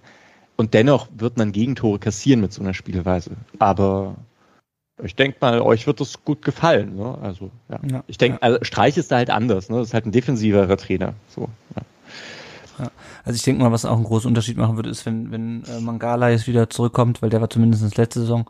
Wir hatten sie erst auch schon gegen Leipzig, der ist unglaublich pressingresistent. Der fängt dir halt ganz viel im defensiven Mittelfeld ab. Ähm, und ähm, und das zusammen mit Endo dann. Und äh, das gibt dir nochmal, glaube ich, eine ganz andere Stabilität, weil du dann nicht immer wieder, so wie hier auch, ähm, überlaufen wirst. Der fängt dir auch mal so, so, so Pässe wie den auf, auf, auf äh, Günther in der, in der, in der ähm, ersten Halbzeit von dem 1-0. Ich glaube, da wär, den hätte Mangala einfach abgefangen. Ähm, mhm. Und da, auch wenn die Mannschaft irgendwie ein bisschen äh, aus dem Gleichgewicht gekommen war. Ähm, ja, und momentan, der fehlt halt, der fehlt halt echt, echt massiv, zusätzlich zu den, zu den Stürmern, aber es stimmt schon. Es ist ein gewisses Risiko, wie du sagst, auch gerade diese, diese direkte Spielweise nach vorne. Unter Walter haben wir ja eher hinten rum gespielt und eher so lange gewartet, bis sich irgendwo eine Lücke auftut und jetzt versuchen wir halt diese Lücken zu reißen, äh, aber da geht halt auch mal Ball daneben. Ju, ja, aber Abstieg, ja. also da, da, da, dafür ist halt die Konkurrenz auch einfach zu schwach. Deswegen ist es, glaube ich, perfekt, in so einer Saison einfach weiter attraktiven Fußball zu spielen. Ähm, und selbst wenn es nicht gut läuft, wird man vor Fürth, Bochum und ja, wahrscheinlich auch Augsburg stehen. Ja, ja. Also selbst wenn es richtig schlecht läuft. Aber ich glaube ja eher auch, dass ihr Richtung 11, 10, 9 kommt. Ja, ja, das wäre das, das wär schön. Wir schauen mal auf die Lage nach dem, nach dem dritten Spieltag. Also ich glaube, die Tabellensituation können wir uns weiterhin sparen. Das macht, glaube ich, erst in, in zwei, äh, nach, nach zwei weiteren Ich finde es schön.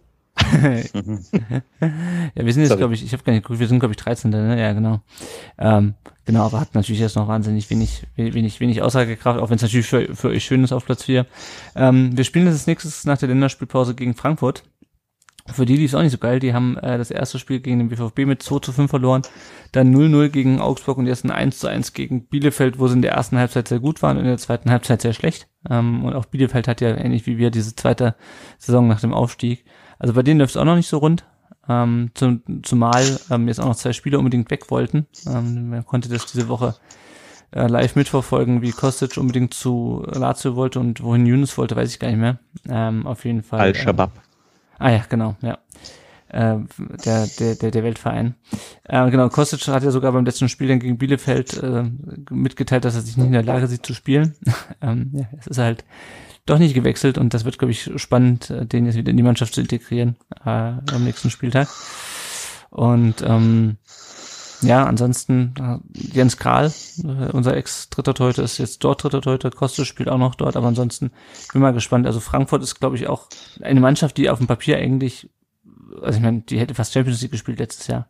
Ähm, haben natürlich mit, mit Silver äh, einen Stürmer verloren. Ähm, aber ich glaube nicht, dass und äh, auch quasi die komplette Führungsebene verloren, Trainer, äh, Sportdirektor, äh, genau, Vorstand Sport. Ähm, aber ähm, ich würde ihn, ich würde ihn nicht unterschätzen, auch wenn die jetzt keinen guten Saisonstart hingelegt haben, oder Janik? Nee, auf gar keinen Fall. Ähm, haben jetzt auch einen sehr interessanten Silverersatz geholt aus Holland, ähm, Sam Lammers. Mhm. Also durchaus ähm, interessanter Junge. Oder ja, so jung ist er gar nicht mehr, 24, habe gerade noch nebenher gegoogelt. Aber ja, die müssen jetzt natürlich auch schauen, dass sie ähm, in die Pötte kommen sind schlecht gestartet. Ähm, hatten natürlich auch ein bisschen anderes Auftaktprogramm wie wir. Ähm, natürlich gleich mit Dortmund auch einen richtig harten Gegner erwischt. Ähm, wobei die Freiburger haben es ja gezeigt, dass man auch die besiegen ja, genau. kann. Ähm, ja, aber ne, ich bin mal sehr interessant, äh, äh, interessant. Ich bin mal sehr gespannt darauf, wie eben genau diese Sache mit Kostic und Younes, was ja, die waren ja letzte Saison zwei absolute Leistungsträger in der Mannschaft, ja, muss man auch, sagen. Auch gegen uns, ja. Auch gegen uns sehr, sehr stark. Eigentlich zwei gute Kicker. Ähm, die jetzt aber diese Hauptstärke der Eintracht, was die Eintracht jetzt eigentlich die letzten Jahre so, wo sie auf diese Erfolgswelle gesurft sind, ähm, ausgemacht hat, diesen Teamgeist auch, diese Mentalität, die sie hatten. Ähm, das wird natürlich durch solche Aktionen der beiden Herren stark vergiftet. Und mhm. ich bin mal gespannt, ob es Oliver Glasner hinkriegt, als Trainer ähm, da dagegen zu steuern und ob sie überhaupt dann noch eine Chance bekommen. Ich mhm. weiß es nicht. Also da bin ich zu weit weg, aber das ist sehr interessant, aber für uns auch umso gefährlicher, weil es, weil die jetzt eben auch zum Siegen verdammt sind. Ähm, und da ist natürlich so ein Heimspiel gegen Stuttgart. Ähm, da wird wahrscheinlich auch viel Publikum sein in Frankfurt, mhm. ähm, die das auch kritisch beäugen. Da wird das wahrscheinlich auch so ein bisschen so eine Chance sein oder ausgerufen auf Frankfurter Seite als Restart. Also ganz, ganz gefährlich, diese Kombination. Aber ja, wir müssen einfach schauen. Meine Hoffnung ist, dass bis zu diesem Spiel der ein oder andere Spieler wieder fit ist und dass wir dann vielleicht dann auch nochmal in der individuellen Qualität zulegen können und dann uns einfach so teuer wie möglich dort verkaufen. Ja, das ja. ist für mich das Ziel. Ja, ja. Nur kurz. Genau. Hm.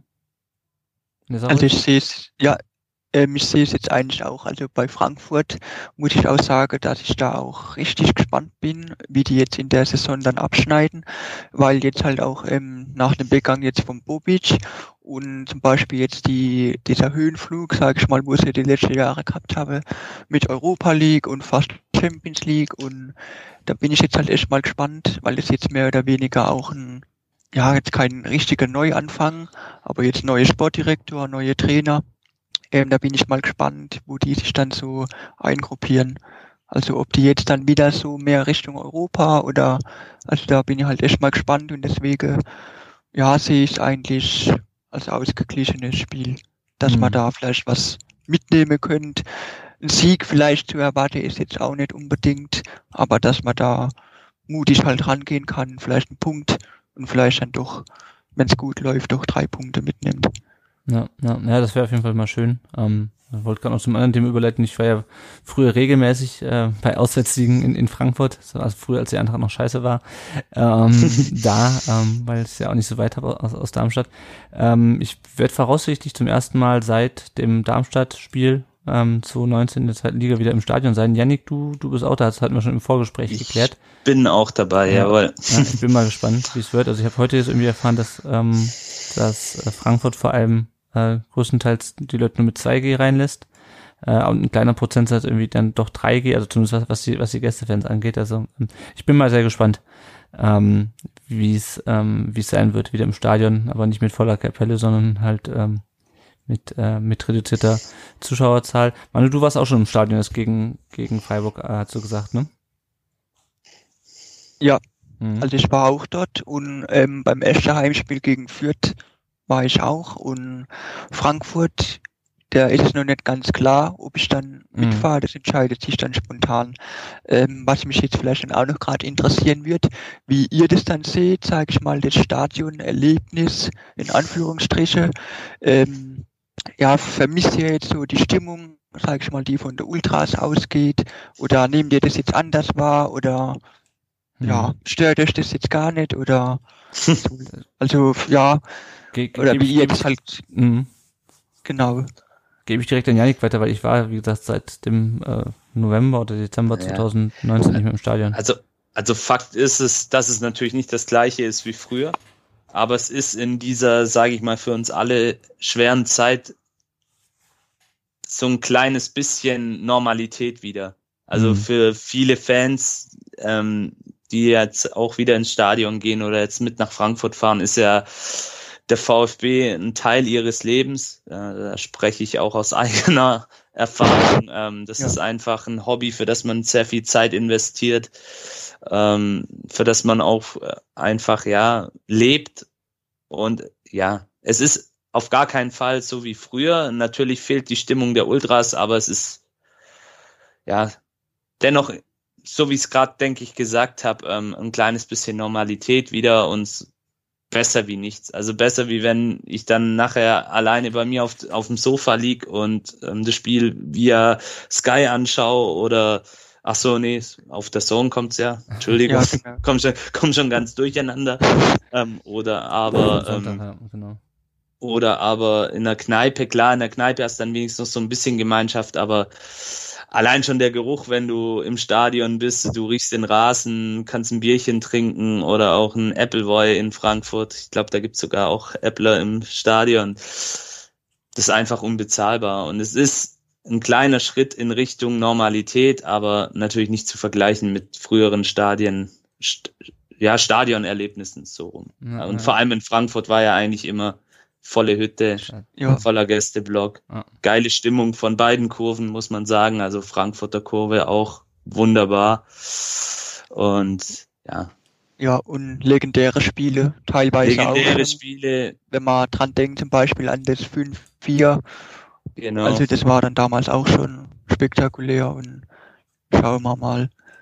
Genau. Ja, ja. Michael, wie ist es bei dir? Warst du jetzt seit, ähm, seit Corona schon mal wieder im Stadion? Nee, nee, tatsächlich nicht. Wie, wie es gab ja, ja gar nicht so viele Möglichkeiten. Mhm.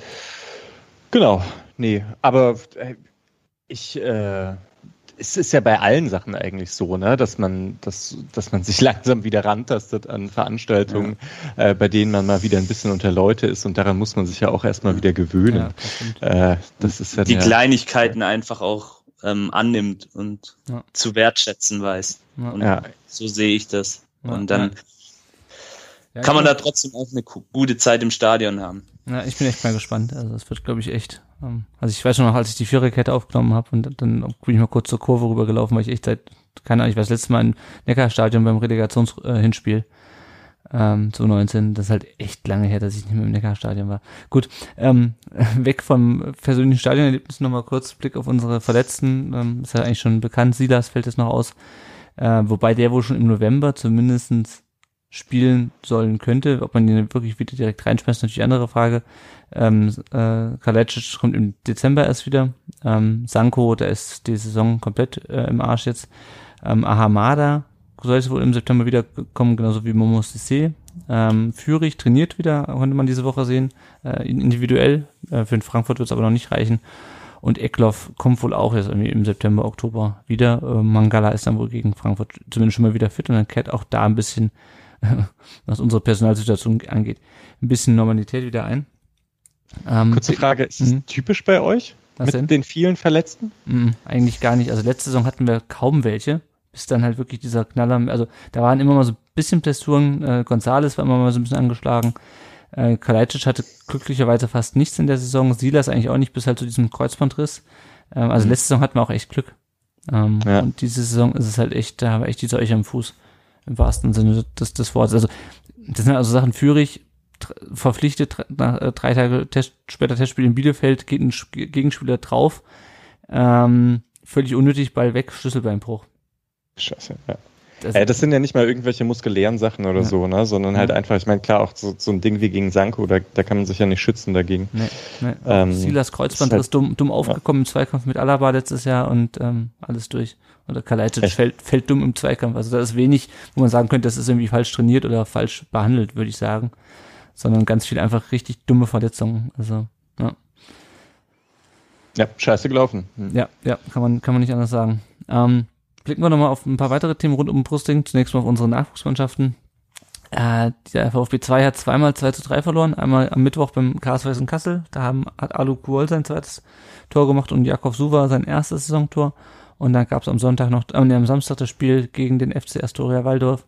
Und auch das ging 2 zu 3 aus. Falco Michel mit seinem ähm, zweiten Saisontreffer und Manuel Polster, der nicht bei den äh, bei der Profis, äh, bei den Profis gespielt hat am, am, am Samstag mit seinem äh, ersten Saisontor beides Elfmeter, aber auch da hat, glaube ich, äh, Waldorf dann, ähm, der VfB hat zweimal ausgeglichen und Waldorf hat dann äh, doch noch das 3 zu 2 gemacht. Der VfB 2 ist jetzt 15.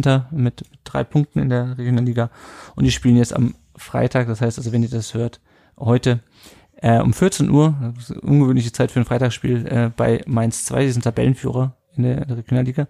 Die U19 hat sich in der ersten Runde des DFB-Pokals der Junioren 2 zu 1 mit 2 zu 1 in Bremen durchgesetzt. Thomas Castanaras beide Tore, damit stehen sie im Achtelfinale und die spielen jetzt am kommenden Samstag, am 11. September ähm, gegen Offenbach. Und die U17 hat 3 zu 2 gegen Freiburg gewonnen, also immerhin ein Sieg gelang gegen Freiburg. Ähm, Luca Raimund mit seinem zweiten Saisontreffer, Alexandra Acevedo und Max Bachner haben noch getroffen. Der VfB ist jetzt Zweiter, immer noch ungeschlagen in der Liga. Und das Spiel ist als nächstes am 12.09. bei Eintracht Frankfurt, passenderweise. Ähm, und der VfB und Obertürkheim, unsere zukünftige Frauenmannschaft sozusagen, die haben weiterhin ihr erstes Spiel, auch am 12.09. beim SV Hegnach. Ähm, noch kurzer Blick auf die Leihspieler. Aidonis hat äh, bei Dresden nicht im Kader gestanden. Die haben 0-3 gegen Paderborn verloren. Ähm, der erschließt sich mir nicht so richtig, warum Aidonis, also warum sie den ausgeliehen haben. Ähm, weil der bekommt ja sehr, sehr, der glaube ich, 10 Minuten gespielt erst in den ersten fünf Spielen. Äh, Dresden ist immer noch Dritter äh, mit 10 Punkten. Pablo Maffeo hat mal wieder durchgespielt. Mallorca hat gegen Barcelona, Espanyol Barcelona um 1-0 gewonnen und die sind jetzt Sechster in der, in der, äh, in der Liga. Also ziemlich guter Saisonstart. Avucha hat beim 1 2 gegen Austria Klagenfurt durchgespielt ähm, für die WSG Tirol, hat äh, den Elfmeter zu 0 zu 1 verursacht und eine gelbe Karte sich noch geholt. Also alles alles in allem kein gutes, kein gutes Spiel für ihn. Leonhard Münst war auch beim, F beim 3 zu 3 von St. Gallen gegen Zürich nicht im Kader. Ähm, auch der wird, glaube ich, noch ein bisschen Zeit brauchen, bis er da ankommt. Zürich hat übrigens vor kurzem Moritz Leitner verpflichtet, wer ihn noch kennt. Und ähm, Darko Schodinov hat beim 3 zu 1 von Schalke gegen Düsseldorf, äh, wurde nach 76 Minuten ausgewechselt und Schalke ist jetzt mit sieben Punkten Neunter. Ähm, dann sind ganz viele Profis auf Länderspielreise. Ich gehe das jetzt nicht alles durch, aber Wataru Endo ähm, spielt heute Abend irgendwann jetzt gegen gegen den Oman äh, und dann noch gegen China. Borna Sosa hat sein erstes Länderspiel für Kroatien bestritten gegen Russland. Äh, Konstantinos Mavropanos, wir hatten schon angesprochen, hat beim 1 zu 2 in der Schweiz 90 Minuten gespielt. Roberto Massimo spielt für die U21, äh, auch jetzt äh, in, in diesem Moment, ich weiß gar nicht, wie es da steht, äh, in, in San Marino. Ähm, interessanterweise hat äh, Matteo Klimovic ähm, der U21 erstmal abgesagt, weil der könnte nämlich noch für die ähm, auch für Argentinien spielen. Ähm, allerdings nicht, wenn er jetzt, ähm, äh, wenn er jetzt, er ist jetzt älter als 21, wenn er jetzt ähm, für Deutschland nochmal spielt, dann wäre er halt so wie Borna Sosa, so wie bei Borna Sosa, ähm, wäre er halt äh, jetzt, dann könnte er nicht mehr für, für Argentinien spielen. Deswegen hat er jetzt diese Länderspiele abgesagt und will sich noch ein bisschen Bedenkzeit erbeten, für welches Land er denn spielt. Äh, Ömer Bejas, der ja auch jetzt endlich am 29. August 18 geworden ist und auch endlich spielberechtigt ist, ähm, der spielt mit der U21 von der Türkei zwei Spiele. Ähm, Clinton Mola äh, für, für England, äh, die U20 und äh, unser neuer Zugang, über die können wir gleich mal sprechen, Wahid Fagir spielt zwei Spiele mit der dänischen U21 und dann würde ich sagen, ähm, Darko Schodinov spielt auch noch drei Spiele mit Nordmazedonien ähm, mit der, mit der A-Nationalmannschaft. Ähm, genau, sprechen wir nochmal kurz über unsere beiden äh, Neuzugänge. Der VfB hat uns zweimal zugeschlagen, äh, weiß im offensiven Bereich. Einmal Omar Marmusch, der ähm, kommt vom VfB Wolfsburg für ein Jahr ohne Kaufoption ähm, ausgeliehen. Äh, der hat letzte Saison in äh, letzter Rückrunde oder seit Beginn des Jahres äh, bei St. Pauli gespielt, hat da glaube ich sieben Tore gemacht und zwei Vorlagen, hat ihn auf jeden Fall ein bisschen in den Arsch gerettet, weil als er kam, waren sie 17. Am Ende waren sie 10. Ähm, ist ein, ähm, ein schneller Spieler, der eher über den Flügel kommt, also eher so ein bisschen Gonzales. Ähm, und ähm, der zweite Spieler, den wir geholt haben, der wurde auf, auf Twitter sehr ähm, sehnsüchtig erwartet. Wahid äh, Fagir, 18-jähriger Däne von WJBK. Für den hat der VfB nochmal viereinhalb Millionen hingelegt. Dafür hat der auch einen Vertrag bis 2026 geschrieben, äh, unterschrieben, ist Mittelstürmer äh, und so ein bisschen der, der Typ Kalajdzic, äh, also auch ähm, dieser Wandspieler, der mit dem Rücken zum Tor auch viel, viel anstellen kann. Ähm, soll körperlich auch sehr gut sein, technisch sehr gut, also krasses Talent, aber natürlich halt auch erst ähm, 18 Jahre. Yannick, ähm, was sagst du zu diesen beiden Transfers? Also sie passen natürlich perfekt in unsere neue, Philo neue alte Philosophie, jung und wild ähm, zwei absolute, ja, hochveranlagte Jungs. Ähm, der eine, der schon ein bisschen Erfahrung hat, Mamouche, ähm, flexibel einsetzbar, also kann er auch auf den Flügeln spielen, ist ja jetzt mhm. kein klassischer Neuner in dem Sinn. Ähm, hingegen ähm, Fagir ähm, ja dann doch eher dem klassischen Neuner entspricht, aber modern interpretiert, das heißt fußballerisch, technisch, versiert ist und ähnlich wie Sascha Kalajdzic mhm. ähm, eben ist. Also zwei tolle Transfers, ähm, die Lust auf mehr machen und die uns hoffentlich dann nochmal ein bisschen mehr Durchschlagskraft bescheren. Ja. Ja. Auch wenn man gerade bei Fagir natürlich auch abwarten muss, der Junge ist jetzt 18 Jahre alt, mhm. der muss sich natürlich auch erstmal einleben und die Zeit muss man ihm geben. Aber so was man liest und hört und wenn man sich vielleicht nochmal das Tor von ihm bei der U21 EM genau. vor Augen führt gegen Deutschland, also der hat schon Bock und hat, wie gesagt, ganz, ganz großes Talent natürlich. Ja. Tolle Anlagen. Naja, ich freue mich. Na, ein kleines Spiel ist mit 18 und damals noch mit 17 für die U21. Ähm, das ist schon außergewöhnlich und ist auch, hat auch in der dänischen Liga ähm, mhm. schon sehr früh äh, Spiele gemacht, auch in der zweiten und ist auch in der, in der ersten Liga und auch Tore geschossen. Ähm, ja, ich bin mal gespannt. Also äh, du hast gerade gesagt, man konnte viel lesen, man kann auch bei uns auf dem Blog ein bisschen was zu, zu den beiden ähm, lesen. Ich habe da ein paar Experten, äh, zum einen aus Wolfsburg und Hamburg, aber auch aus Dänemark ähm, befragt zu den beiden. Also auf jeden Fall interessante Spieler. Ähm, und äh, auch was das Geld angeht, natürlich auch ein bisschen ein Vorgriff, hat aber Sven Missint hat ja auch gesagt, ein Vorgriff natürlich auf den Winter und auf jeden Fall auf den Sommer. Also die viereinhalb Millionen, die waren eigentlich nicht mehr eingeplant. Aber ich nehme an, dass das war so eine Geschichte, wenn man sie halt verpflichten kann, dann holt man sie halt. Ja, schauen wir mal. Ähm, der VfB hat noch ein Testspiel heute absolviert gegen Nürnberg. Klimovic mit zwei Toren und Förster noch eins. Aber das nur so am Rande. Ähm, es gibt noch ein paar Termine. Das äh, im DFB-Pokal spielen wir gegen Köln am 27. Oktober um Viertel vor neun. Ähm, Manu, wie, wie findest du es los? Heimspiel gegen Köln? Boah, also ich bin erstmal generell froh, dass wir im Pokal endlich mal wieder nach langer Zeit ein Heimspiel haben. Ähm, aber Köln, jetzt auch gerade unter dem neuen Trainer ähm, Steffen Baumgart, also das wird auch keine leichte Aufgabe.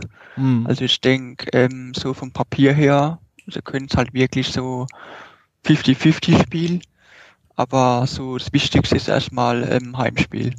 Also das ist jetzt erstmal so die wichtige Priorität, wobei, also ich habe die Auslösung ähm, geguckt, ich glaube zwei Kugeln später und dann hätte es ähm, vielleicht das Derby gegen KSC gegeben. Ah, also das wäre ja, die Krönung gewesen. Also aus, aus äh, Auswärtsfahrersicht oder aus Fansicht finde ich es natürlich schade, dass man halt irgendwie ein Heimspiel gegen Bundesligisten hat. Da hätte ich halt Mannheim auswärts spannender gefunden. Aber gut. Ähm, ansonsten noch ein paar News. Ähm, die Spieltage 7 bis 13 wurden, wurden terminiert. Wir spielen 1, 2, 3, viermal samstags, zweimal sonntags und einmal freitags.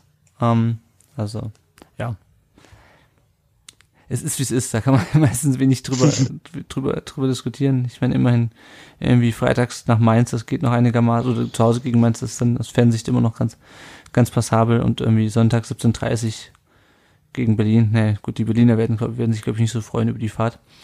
Aber gut. Ähm, Christian Riedmüller ist in den Aufsichtsrat nachgerückt. Das ist auch noch so als Nachricht, dass äh, der ähm, ist ja auch im Präsidium und wurde dann entsprechend auch für den Aufsichtsrat nominiert und generell wird der Aufsichtsrat Ende diesen Anfang des Jahres nochmal neu besetzt. Und damit haben wir eigentlich schon alle aktuellen Themen ähm, abgeklappert. Wir gucken nochmal ganz kurz auf unser Tippspiel. Äh, nach drei Spielen steht da auf Platz eins der Ed, nee, nicht Ed, das ist ja kein Twitter. Matt, der Macrio steht auf Platz 1 mit 45 Punkten vor Gote 08 und Kamina 1987 und ganz vielen anderen, die auch 40 Punkte haben. Äh, da ist aber noch viel, also auch noch wie, bei, wie in der Realität eine lange Saison.